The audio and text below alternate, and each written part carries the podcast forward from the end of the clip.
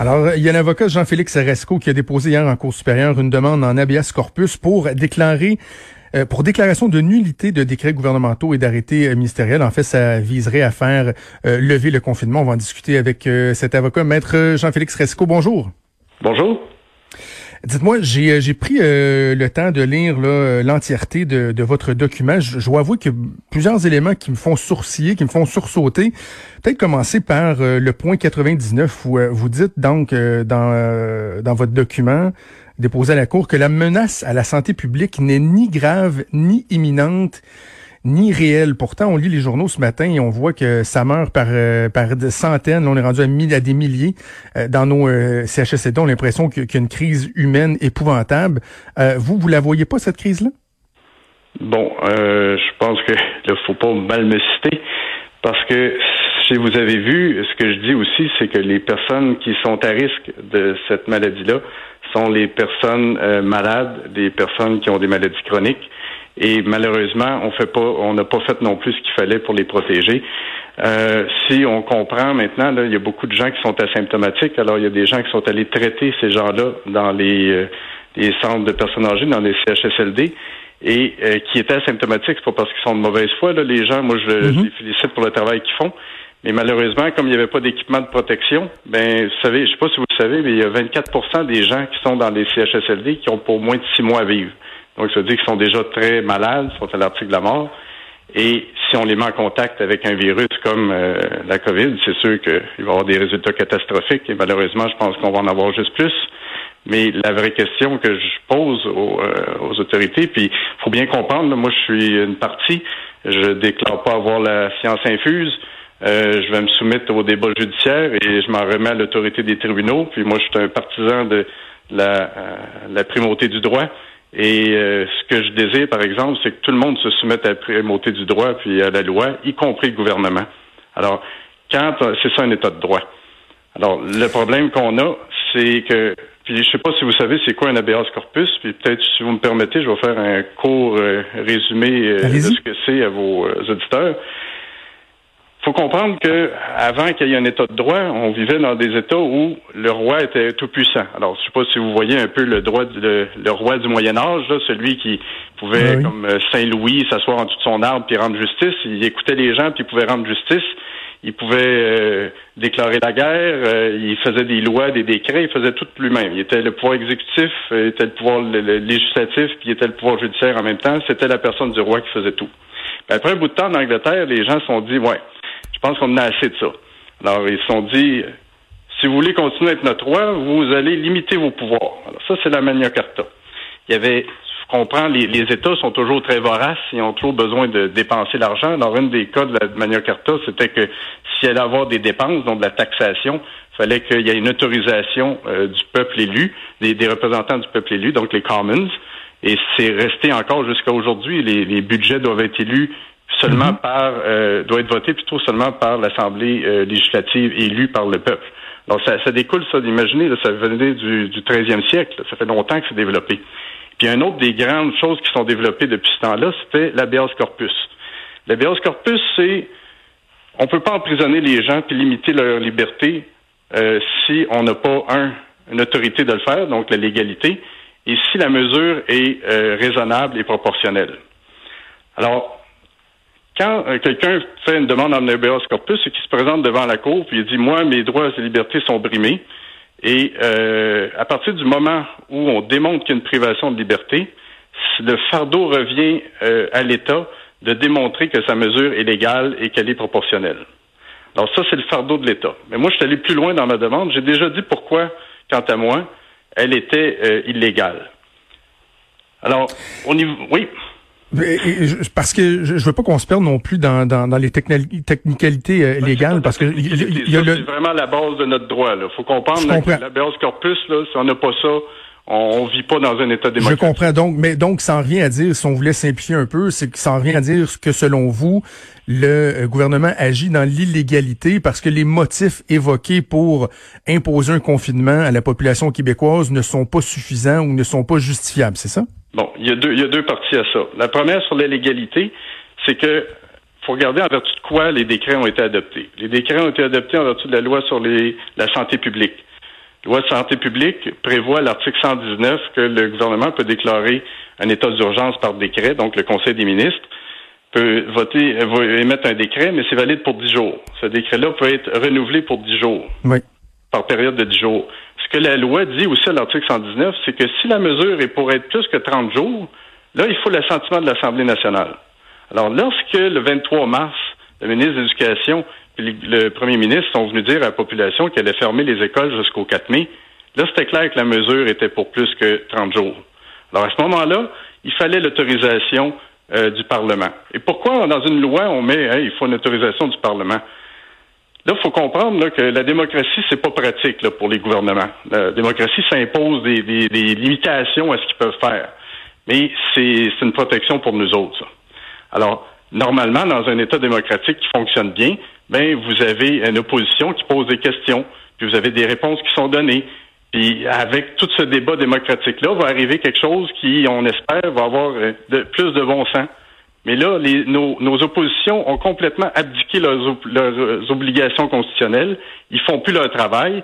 Et là, on se retrouve avec un gouvernement qui peut faire n'importe quoi. Mais vous, mais vous dites, Maître Esco, qu'ils ont abdiqué à leurs responsabilités, mais en même temps, la démocratie aussi, c'est aussi d'accepter que de temps à autre, et Dieu sait que c'est rare, des partis politiques peuvent être euh, peuvent être unis euh, dans une destinée. Là. Donc, moi, je, je pense pas que ce soit que les partis politiques disent oh ben ok on va s'écraser. Non non, c'est qu'il y a des gens de différents horizons politiques qui reconnaissaient que oui il y avait des mesures exceptionnelles à apporter parce que la situation elle est exceptionnelle. Or vous vous dites que par exemple les modèles dont euh, se, se, sert le, gouvernement pour pour agir sont euh, euh, des modèles et là je vous cite qui sont complètement erronés car basés sur des données fausses notamment au niveau bon du taux de personnes asymptomatiques. Je, je veux bien là qu'on qu'on dise ouais le pourcentage de gens infectés versus ceux qui meurent et tout ça, est-ce que c'est vraiment le bon bon chiffre? Mais dans les faits, on regarde juste concrètement ce qui s'est passé en Italie, ce qui s'est passé à New York, ce qui s'est passé en Espagne, euh, dans des endroits où il y a des médecins là, qui ont eu euh, à traiter des gens couchés à terre, à choisir entre un vieux puis un jeune parce qu'il restait plus de respirateur. Comment on peut nier qu'il euh, y avait vraiment urgence d'agir et qu'il y avait une, crise qui est réelle, qui est tangible? Bon, premièrement, je suis pas d'accord avec vous là, sur la notion de démocratie, que c'est le rôle d'une opposition loyale à Sa Majesté que de poser des questions. Alors, si on est rendu dans une démocratie où on n'a plus de débat, tout le monde est d'accord. Elles le font, oui, on pose des questions. Moi, j'ai parlé à Pascal Birubé, j'ai Pascal Marie, euh, j'ai parlé à Marie Monpetit. Euh, on va avoir Véronique qui vont tantôt dans l'émission. Ils font pas de petites partisaneries, mais ils en soulèvent d'importantes questions. Ils ont, ils ont pas hésité à le faire. Là. Ah oui? Ben, moi, je trouve que les, débats, là, ça doit se tenir à l'Assemblée nationale, c'est là qu'ils devraient poser des questions. Maintenant, si vous me posez sur la, mesure, sur la raisonnabilité, vous savez, là, ils ne veulent pas nous les fournir, les, euh, les scénarios qu'il y avait sur lesquels ils sont basés euh, au milieu mars pour imposer le confinement. Puis là, ça, c'était des scénarios avec le confinement, là. Il y avait des scénarios. On a vu un petit peu, il y a deux, trois jours, euh, M. Legault nous a dit qu'il pensait avoir 8000 cas dans les hôpitaux de, personnes hospitalisées. Ça, c'était avec le confinement. Et pourquoi ils ont fait... Il faut, faut se remettre dans le contexte. Pourquoi on a demandé le confinement? Le confinement, là, c'est pas pour empêcher les gens d'être malades. Le confinement, c'était pas pour empêcher les gens qui allaient en mourir d'en mourir. Le confinement, c'était pour permettre au système de santé d'être capable de suffire à la tâche et d'être capable de, soigner les gens au fur et à mesure qu'elle allait se présenter dans Absolument, les, aplatir la courbe. hospitaliers. Aplatir la courbe, donc s'assurer que le système soit capable de répondre à la demande. Exact. Mais là, ce qu'on se rend compte, c'est que les chiffres qui étaient à la base de ça étaient complètement erronés. Parce qu'on n'a pas pris pour acquis qu'il y avait beaucoup de personnes asymptomatiques. Parce que eux autres, qui ont décidé que tout le monde qui allait avoir la maladie allait avoir des symptômes. Donc, il y en a une grande partie qui allait avoir des symptômes graves. Donc, il y en a une grande partie qui allait se rendre à l'hôpital. Il y en avait aussi une partie qui allait se rendre jusque dans les services euh, de soins euh, intensifs. Là, la réalité, là, c'est que là, ils nous ont fourni des chiffres le 7 avril. Ils en ont fourni d'autres le 13 avril. Mais encore, ces chiffres-là sont erronés. Ils surévaluent ce qui va se passer dans les urgences. Puis ça, avec le confinement. Fait que ça fonctionne pas. Les, les sont pas proportionnels. Faut comprendre que, disons qu'il y a une raison de le faire. Encore faut-il qu'on prenne la méthode la moins attentatoire aux libertés. C'est ça le test de notre euh, démocratie et de nos lois. Là. On peut pas dire ah ben il fallait faire quelque chose, on l'a fait. Non, non. Est-ce que tu as choisi la méthode qui est la moins attentatoire aux libertés? Quand on regarde qu'il y a d'autres pays, pourquoi on prend nous autres, on a pris la solution chinoise? Hein? Moi, je me pose des sérieuses questions. Et pourquoi on n'aurait pas suivi le modèle euh, suédois? Ben parce les, les Suédois sont pas respectueux des libertés? Les, Suédois veulent que leurs gens meurent? Je pense pas, moi. OK, ben euh, d'abord, si le gouvernement erre pourquoi il s'entêterait à errer? Parce que ça, c'est un des, des, éléments que vous abordez à la fin de votre euh, document. Vous dites que le gouvernement ne peut pas utiliser une crise fabriquée pour modifier la société. Moi, j'ai beaucoup de misère avec ce, ce, principe-là, -là, qu'un gouvernement. Puis vous savez quoi, Maître Esco, là, euh, encore ce matin dans le journal, je suis très critique envers la démarche du gouvernement. Je pense qu'ils l'ont échappé à bien des niveaux, tout ça, mais en même temps, je peux pas croire, moi, qu'un gouvernement voudrait garder les gens confinés par dessein de manipuler puis modifier la société puis de profiter de tout ça. Ça fait pas l'affaire de personne, la situation actuelle, Maître Esco. Mais j'espère que non, mais moi, je me pose de sérieuses questions parce que prenez les déclarations qui ont été euh, qui ont été faites. Tu sais, quand on dit euh, que M. Arruda nous dit euh, bon, on prend une pause, le premier ministre a décidé de prendre une pause, non pas pour s'arrêter, se reposer, mais une pause, oui, pour certains, mais une pause pour repenser comment on travaille. Je suis convaincu de cette adversité, nous vivons tous, nous allons transformer la façon dont on travaille de plus en plus, permettre à la fois, blanc. Puis c'est merveilleux parce qu'on va on va penser autrement. Puis après ça, M. Legault nous dit plus loin, euh, tranquillement, le Québec va renaître. Moi, je veux pas que le Québec renaisse, là, je veux pas qu'il meure. Euh, un peu comme la nature au non, mais il disait qu'il déformait pas les propos. Il disait qu'il était pour renaître de la crise actuelle. Mais non, mais Maître Esco, pensez-vous que le gouvernement se réjouit de voir des aînés mourir à coups de centaines? Puis en plus, dans, la presse, mettons, on apprend que probablement que le chiffre, il est sous-évalué. Et là, j'entends des gens qui ont le même genre de discours que vous dire Ah oui, puis là, vous l'avez mentionné tantôt, ben tu sais, c'est des gens qui leur restaient pas tant de temps que ça à vivre. Moi, j'ai envie de, de, de, de, tant de temps que ça à vivre. J'ai envie de vous demander, Maître Esco, à partir de combien de temps restant dans la vie d'une personne, ça vaut la peine d'être sauvé? Est-ce que c'est une semaine? Est-ce que c'est deux mois? Est-ce que c'est six mois? Est-ce que c'est un an? Je, je vous trouve particulier de poser la question à moi. C'est au gouvernement qu'il fallait poser cette question-là.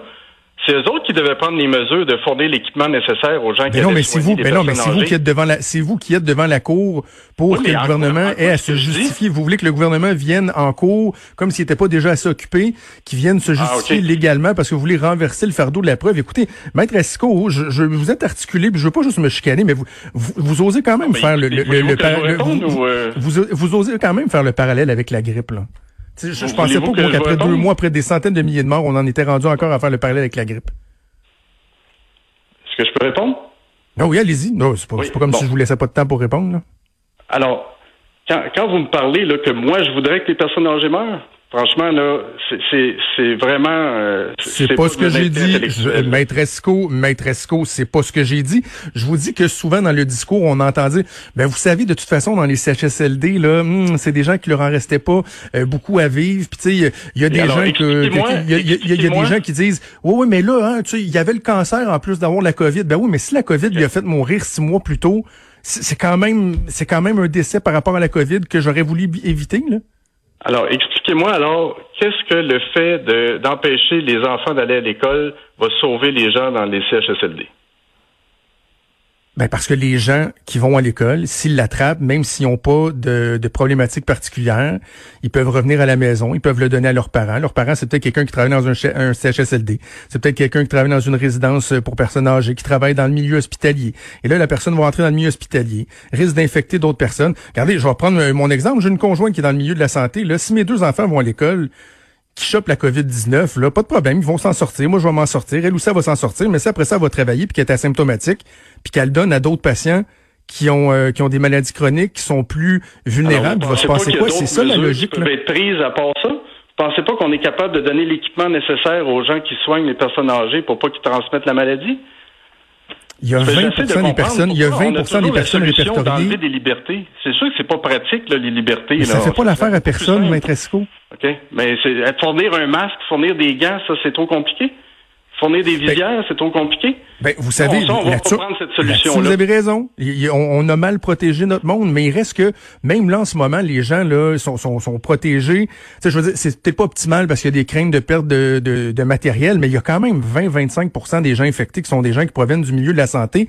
Ça touche pas juste euh, les aînés, là, puis les, les, les aînés qui l'ont contracté dans les, CHSLD, là, c'est pas parce qu'ils ont été dans des marchés, c'est pas parce qu'ils ont voyagé en Europe, ils sont dans les CHSLD, donc c'est les gens de l'extérieur qui l'ont amené. Il y a un risque vraiment, et, ça, c'est arrivé malgré le confinement. Les, les gens de la santé, pourquoi on le sait qu'ils l'ont? Parce qu'ils sont testés, c'est ces gens-là qui sont testés. Mais la réalité, là, c'est que les gens qui sont frappés, c'est les gens malades, les gens qui ont des, euh, des facteurs de risque. Si vous regardez même l'Italie, ceux qui sont morts, c'est des gens qui avaient des facteurs de prémorbidité à 90% et plus. C'est des gens qui avaient 80 ans. C'est eux autres qu'il fallait protéger. Vous comprenez? Le, temps à fil, va falloir qu'on se laisse bientôt. Je veux juste, euh, je veux juste être sûr qu'on qu'on se comprenne bien là. Euh, vous là, quand on regarde bon ce qui circule entre autres sur les médias sociaux, on parle beaucoup des Lucie Laurier de ce monde, des gens qui qui soupçonnent par exemple Bill Gates là, qui disent oh c'est un homme qui a refusé de vacciner ses enfants, mais qui veut que vous acceptiez un, vaccin. Réfléchissez, bien à ça. Puis il y a des gens qui m'ont envoyé des captures d'écran où vous partagez ces ces, ces publications là qu'on attribue à, je vais dire en guillemets, aux conspirationnistes. Est-ce que vous faites partie de ceux qui pensent qu'il y, y a une espèce de gros complot mondial par exemple, pour nous faire avaler un vaccin, puis des trucs comme ça? Moi, je vous dire franchement, j'ai pas d'opinion plus qu'il faut sur la question. Ce que je veux qu'on fasse, c'est que le gouvernement soit capable de justifier les mesures attentatoires aux libertés qu'ils font, puis que notre système démocratique fonctionne. OK. Mais vous pensez que le gouvernement essaie de modifier la société, profite de la crise pour modifier la société?